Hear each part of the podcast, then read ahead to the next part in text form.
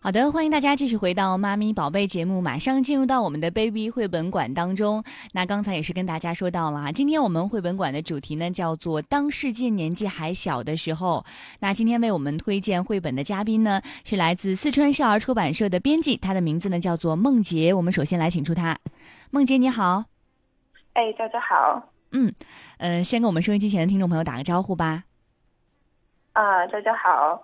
啊，不知道大家现在做什么呢？是刚刚吃完晚饭吗？还是在一边吃晚饭一边听广播呢？嗯，啊，希望大家喜欢今天我讲的故事。嗯，梦洁今天要为我们推荐的是，呃，当世界年纪还小的时候这样一个作品是吗？哎，对。嗯，那先给我们介绍一下吧。嗯，好。呃，当世界年纪还小的时候，这部作品是德国的绘本作家于尔克·舒比格的代表作。啊，我们今天主要介绍的是这部作品，以及舒比格的另外两部作品，啊，一部是他的诗集，然后还有一本是他的绘本。嗯，呃，首先要说的是他的这个绘本是吗？当世界年纪还小的时候。啊，当世界年纪还小的时候，他嗯看起来比较特别，他有一点点像绘本，但是也不完全是绘本，它更多的像是嗯。一个杂文集吧，嗯，那我接下来就来开始介绍了，是吧？就是，嗯，好，嗯，好的，嗯，于尔克·施底格呢是二零零八年的国际安徒生奖的得主，嗯，我们的中华读书报将于尔克·施底格形容为一位做白日梦的智者，这个标签，呃，出自书评《智者也做白日梦》，其中一段是这样写的。于尔克·舒比格是个擅长做白日梦的人，我仿佛在浏览一个童心未泯的智者的白日梦。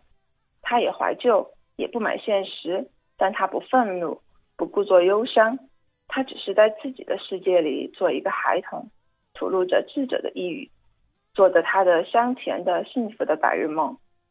啊，舒比格呢？他一生写了三十多部儿童作品。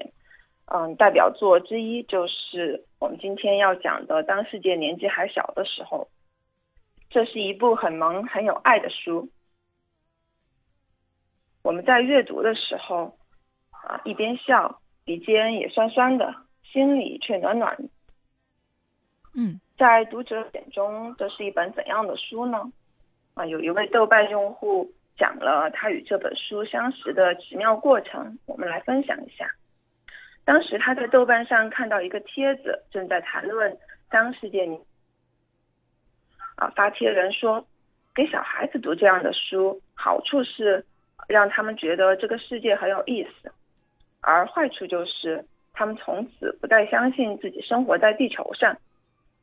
这个帖子下面的评论让他笑了老半天。下面有人说啊，这个坏处真是不错的好处啊，也有人说。哎，你还真以为我们生活在地球上啊？也有人说，其实搞不好我们就是生活在水球上的一群人，而且是一个人笔下的一群人物。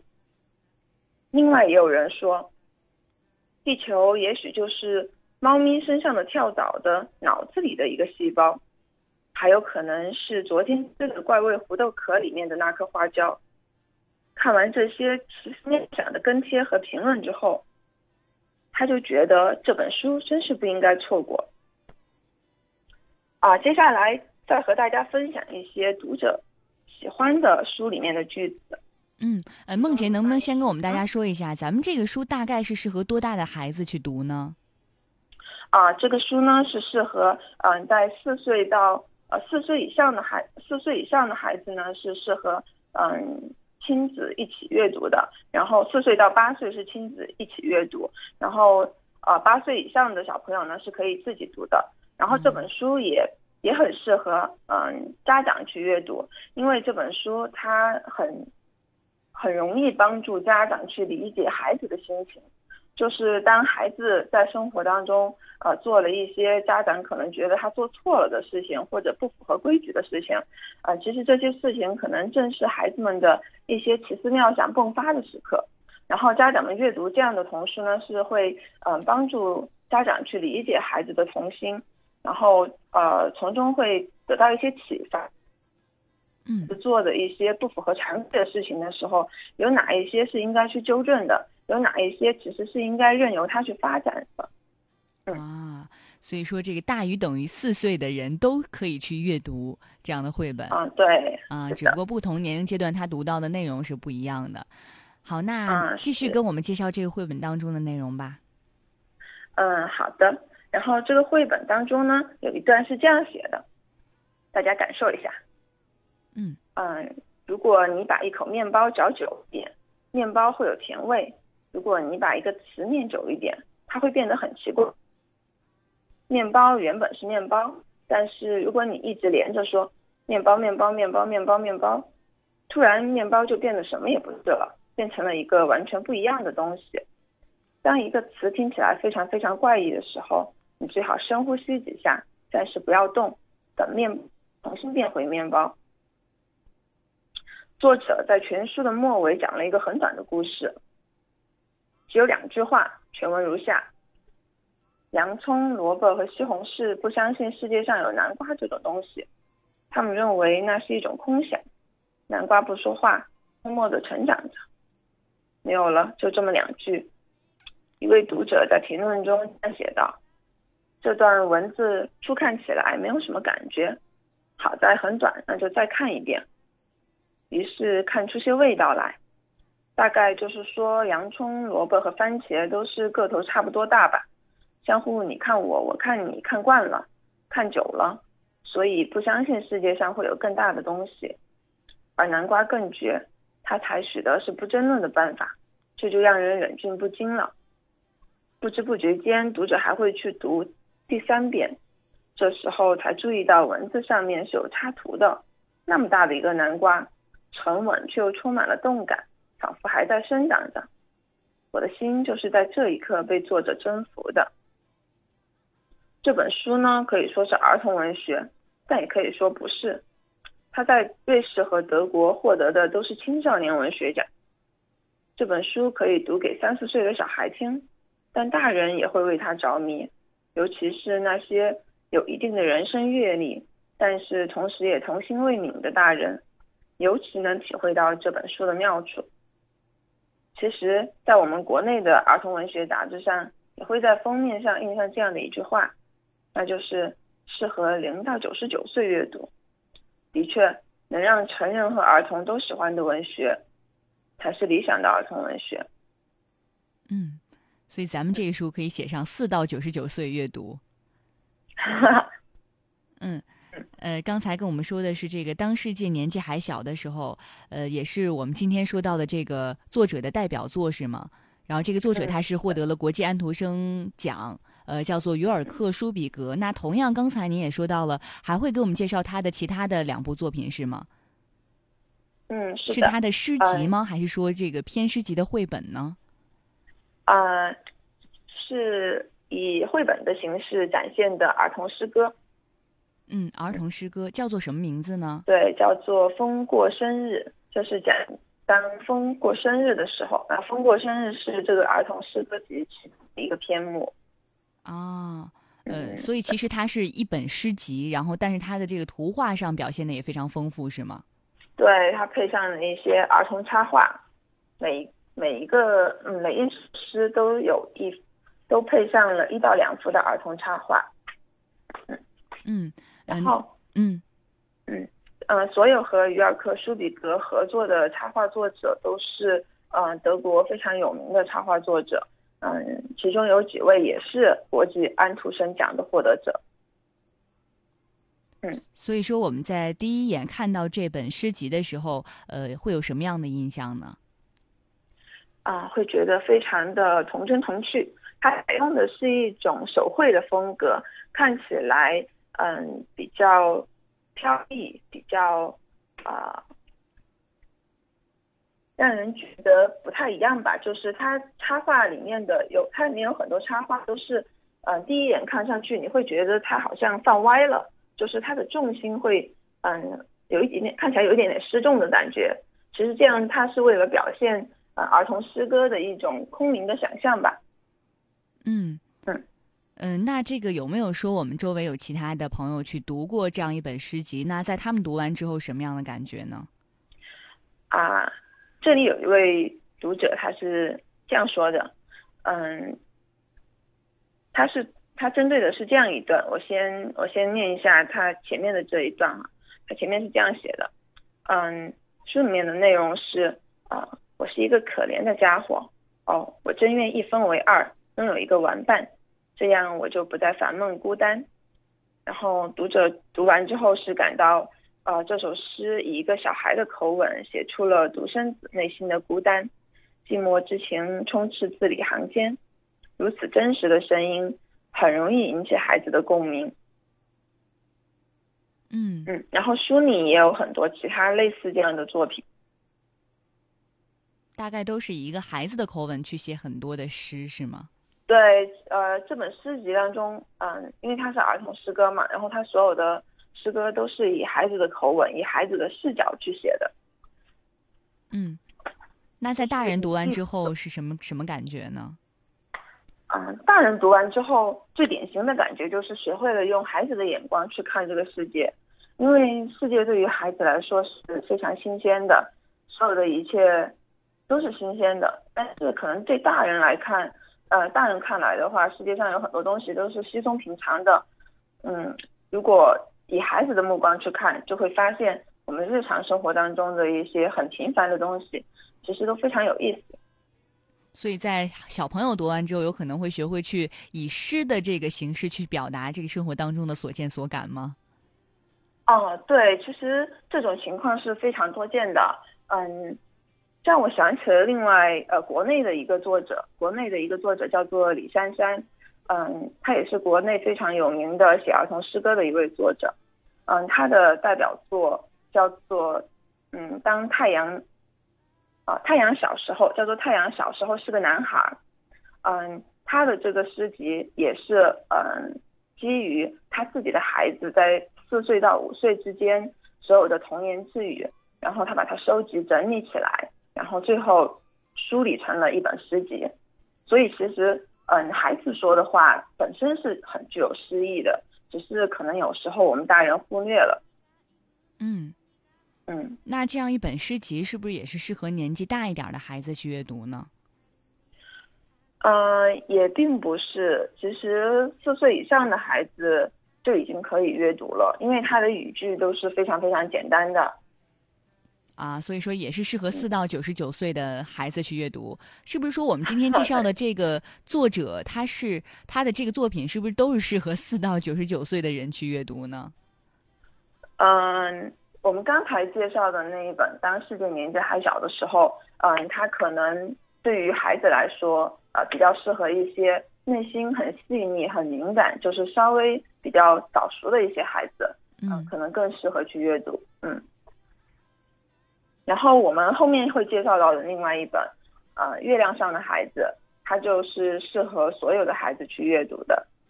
这个也是一本诗集吗？还是说以故事的形式？就是就是一个绘本，它就是一个故事的绘本。嗯，非常非常的简单。嗯嗯，那这个讲的大概是什么内容呢？呃，绘本的开头是这样的：啊，月亮上的男人有一位妻子，也有一个孩子。有一天。这个孩子把父母留在月亮上，独自去了地球，这是怎么回事呢？你看完这本书就明白了。啊，从前月亮上的孩子，嗯，男人和女人过着单调的日子，他们喝银河里的星星奶，吃长在月亮尘土里的苍白的洋葱。早餐他们喝牛奶咖啡，天知道他们从哪儿弄来的咖啡。然后他开他这个绘本的开头就是非常。呃，日常的一个生活是讲他们一家人在月亮上的生活，然后整个故事是讲，嗯，有一天孩子就呃，因为他从小就看着地球，然后有一天孩子长大了，他就飞上月球，把自己的爸爸妈妈，啊，飞上了飞上地球，飞上了地球，对，把自己的爸爸妈妈留在月亮上，然后故事到这里就结束了。很多人在看这个绘本的时候，翻到最后一页都会感叹一句说。哎，我以为后面还要讲他在地球上面的生活，其实没有。其实这本书它就是讲孩子离开了父母，它的主题就是讲孩子最终会长大，会离开父母。所以刚才您讲的这个已经是故事的全部内容了，是吗？呃，中间中间略过了，中间略过了一些细节。呃，中间可能会有一些结尾啊。对对对，我讲的是开头和。所以结尾就是他去了地球，然后没有后没有后来了，是吗？对对对，就没有在讲他在地球上的故事。嗯。然后，因为他对，因为他的主题就是想要表现这种亲子之间的分离，其实是孩子成长当中的一个呃必须经历的过程。嗯。嗯，可能对孩子来说更容易。反而对父母来说，父母来说会更难，因为孩子他想去探索新的世界，但是呃，父母可能很想把孩子留在身边，并不想他们离离开，不想他们走得太远。这个在我们现实生活当中也是非常常见的情景。嗯，那有没有说我们周围有朋友去读过这本书之后有什么样的感受呢？呃，这本书和许多描写亲子关系的亲子关系的绘本不一样。嗯，它的整个色调并不是那种暖色调的，它的整个色调是以，呃，黑色和蓝色为主色调，但是色调是非常明亮的，就是有一点点忧伤，但是整体也是一个明亮的基调。嗯，它讲述的是，呃，孩子会终有一天会离开父母去探索新的世世界，虽然难免会有淡淡的失落和忧伤，但是也更加。凸显了永远相连的一个亲情和父母对子女的信任。嗯，很有意思的是，这个绘本可能不是所有的人都能接受，嗯，就第一眼看上去不是所有的人都能接受的，他需要仔细的去感悟当中的这种思想。我第一次用这个呃绘本的图片去做一个活动的插图的时候，嗯，然后呃别人看到之后给我的第一反馈是。啊，你你能不能用一个欢快一些的图片呀？啊，就因为它的整体的色调是有一点淡淡的忧伤的。然后，嗯，其实我觉得，嗯，龙应台有一篇广为流传的文章，是其实正好是这个绘本主题的最佳的注解，可能大家都读过。嗯，就是龙应台的《目送》，然后它其中有一段最有名的一段就是啊这样的，他说：“我慢慢的、慢慢的了解到，所谓父女。”母子一场，不过意味着你和他的缘分就是今生今世不断的在目送他的背影渐行渐远。你站在小路的这一端，看着他逐渐消失在小路转弯的地方，而且他在用背影默默的告诉你不必追了。我觉得很有意思的是，嗯，生活在地球两端的呃两位作者，舒比格和龙应台。他们用完全不同的文学形式，不约而同地表达了对于亲子关系的呃同样的思考。嗯，龙应台的文字呢比较适合父母去阅读，因为它是纯文字的，而且很深刻，更偏向理性逻辑。然后这一本绘本《月亮上的孩子》呢，嗯，用一个很简短的童话故事去讲述这个道理，呃，让孩子和父母在阅读当中去经历一遍这个过程。嗯，更偏向更偏向读者的情感感受，就是非常适合亲子一起阅读的。嗯，那有孩子去读过这本书吗？会不会觉得对孩子来说太过忧伤了呢？这个主题？嗯，其实并不会，因为孩子，嗯，孩子他并没有经历太多的，嗯，就孩子的经历其实很少，就是他的人生经历很少，就是。嗯，我们为什么会觉得有的事情是非常忧伤的呢？是因为我们的经历，就是作为成年人来说，我们的经历太多了，然后所以我们会觉得这样的事情是很忧伤的。但是对于嗯孩子而言，并没有这样的概念，然后所以嗯，这对于孩子来说是一个很好的呃一种心理建设吧，就是嗯。孩子能够从小，他能够明白这个道理，就是嗯，需要独立和需要成长，然后不能一直去依赖父母，这样的，嗯嗯，可能孩子他们这个更多的感觉是对于这个未知的新世界的探索，就是一种新奇的感觉，一种新期待的感觉。嗯，对，是的，嗯呃，那刚才呃，这个梦洁啊，也是给我们介绍了三本国际安徒生得奖这个。国际安徒生奖得主约尔克·舒比格的这个三部作品啊。呃，那最后梦洁能不能跟我们说一下，如果我们在读这个这个作者的绘本的时候，需要有什么注意的点呢？啊，读这个绘本呢，我们可以呃。刚才主持人也呃好几次提到过是吧？就是好几次提到过这个呃舒比格的书会不会有一点点难？对于孩子来说理解会呃会不会太深奥了？嗯嗯，其实都不会存在这样的问题。嗯，因为舒比格他自己他自己也是认为自己的书是既为孩子写作也为嗯成年人写作的。呃，为什么舒比格的呃书读起来？会总是觉得好像很深奥呢，是因为啊，我们成年人从书里面感受到的东西非常多。因为嗯，因为舒比格他本身他的背景是呃，他是一个学哲学出身的人，然后同时他也是一个心理治疗师，也就是说他呃非常能够理解和把握孩子的心理。然后他写的他写的书呢，是在孩子读在孩子们读起来是非常简单、非常具有想象力的，是为了释放孩子们的想象力和保护他们的童心。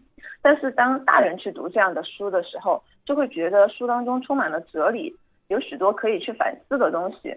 嗯嗯，其实这也就是所谓的一千个读者有一千个哈姆雷特吧。嗯啊。呃，所以说，其实从这个他的作品当中，我们也可以读到很多不同的东西哈。呃，今天也是非常感谢梦洁哈，给我们带来非常有特色的一系列的书。呃，于于尔克·舒比格的一系列的作品，可能有一些家长会觉得他有一些深奥哈，但是呃，从孩子的视角去感受，其实感受到的和我们大人是不一样的东西。感兴趣的朋友呢，不妨去看看，去试一试，看看自己的孩子感受到的是什么样的内容，适合四到九十九岁的朋友去阅读，是吗？嗯，对，是的。嗯，好的，今天也是非常感谢梦洁哈，能够给我们带来这样的绘本。那希望下次有更好的绘本继续来给我们进行推介，好吗？嗯，好的。好的，谢谢，再见。